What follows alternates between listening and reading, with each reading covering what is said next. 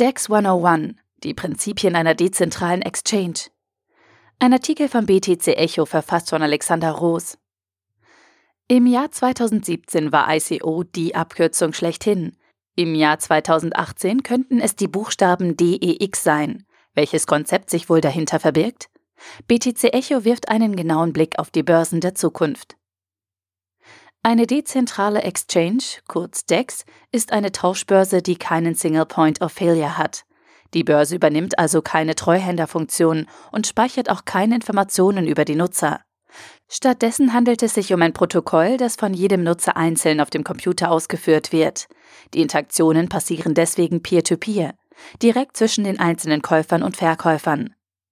Damit sich eine DEX tatsächlich dezentral nennen kann, muss sie gewisse Bedingungen erfüllen.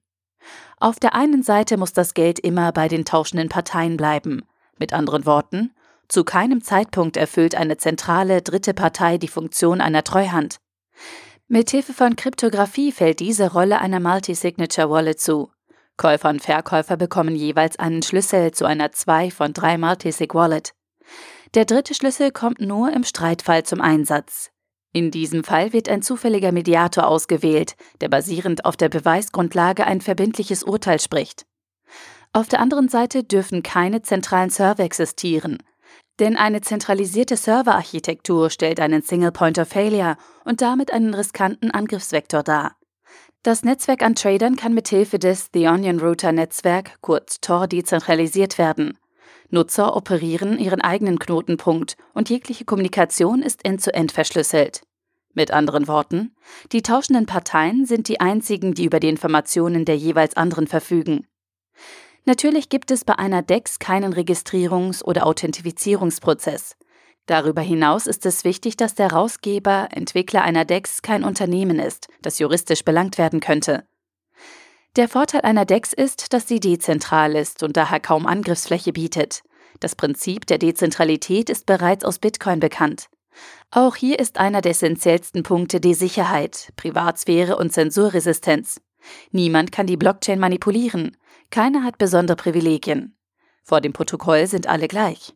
Eine zentralisierte Börse ist ein sogenannter Honeypot, also ein potenzielles Ziel für einen Hackerangriff. Die Sicherheitsvorkehrungen einer solchen Börse können nicht proportional mit dem zu sichernden Pot wachsen. Kurz gesagt, ab einer bestimmten Größe ist der Anreiz für Hacker so groß, dass sich die Börse nicht mehr adäquat verteidigen kann. Bei solchen Angriffen werden üblicherweise mehrere hundert Millionen US-Dollar erbeutet. Bei einer DEX besteht dafür keine Gefahr, denn jeder hält sein eigenes Geld. Was Kryptowährungen für Geld sind, sind DEX für den Handel. Sie erlauben es Menschen, direkt miteinander in Kontakt zu treten und Handel zu betreiben, ohne sich vorher zu kennen oder zu vertrauen.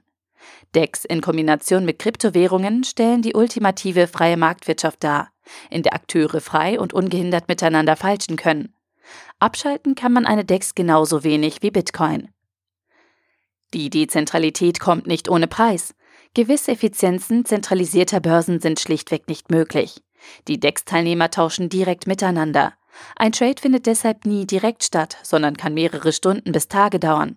Vor allem, wenn man den Schritt von Fiat-Währung in Kryptowährung geht. Die Wartezeit findet ihren Ursprung in der langsamen Natur des traditionellen Bankensystems. Eine SEPA-Überweisung dauert gerne mal zwei bis sechs Werktage und in den zusätzlichen Schritten mit Multisig-Wallets. Der zweite Nachteil ist aktuell das niedrige Handelsvolumen.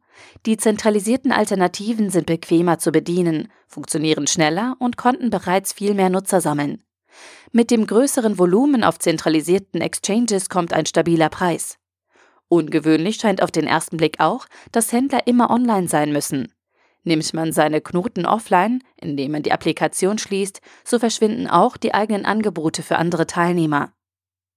Bis dato, also Mai 2018, gibt es nur zwei dezentrale Exchanges im Internet. Für physische und digitale Güter sowie für Dienstleistungen gibt es Open Bazaar. Für Kryptowährungen gibt es BISC. Beides sind Desktop-Applikationen, die automatisch einen Tor-Knoten aufsetzen und sich mit anderen Netzwerkteilnehmern verbinden. Jeder kann Kauf- oder Verkaufsangebote aufsetzen. Schließlich hat jeder die Möglichkeit, seine eigene Börse zu sein. Wie genau diese Decks in der Praxis funktionieren, werden wir in den nächsten Folgen dieser Artikelreihe betrachten. Der Artikel wurde gesprochen von Priya, Vorleserin bei Narando.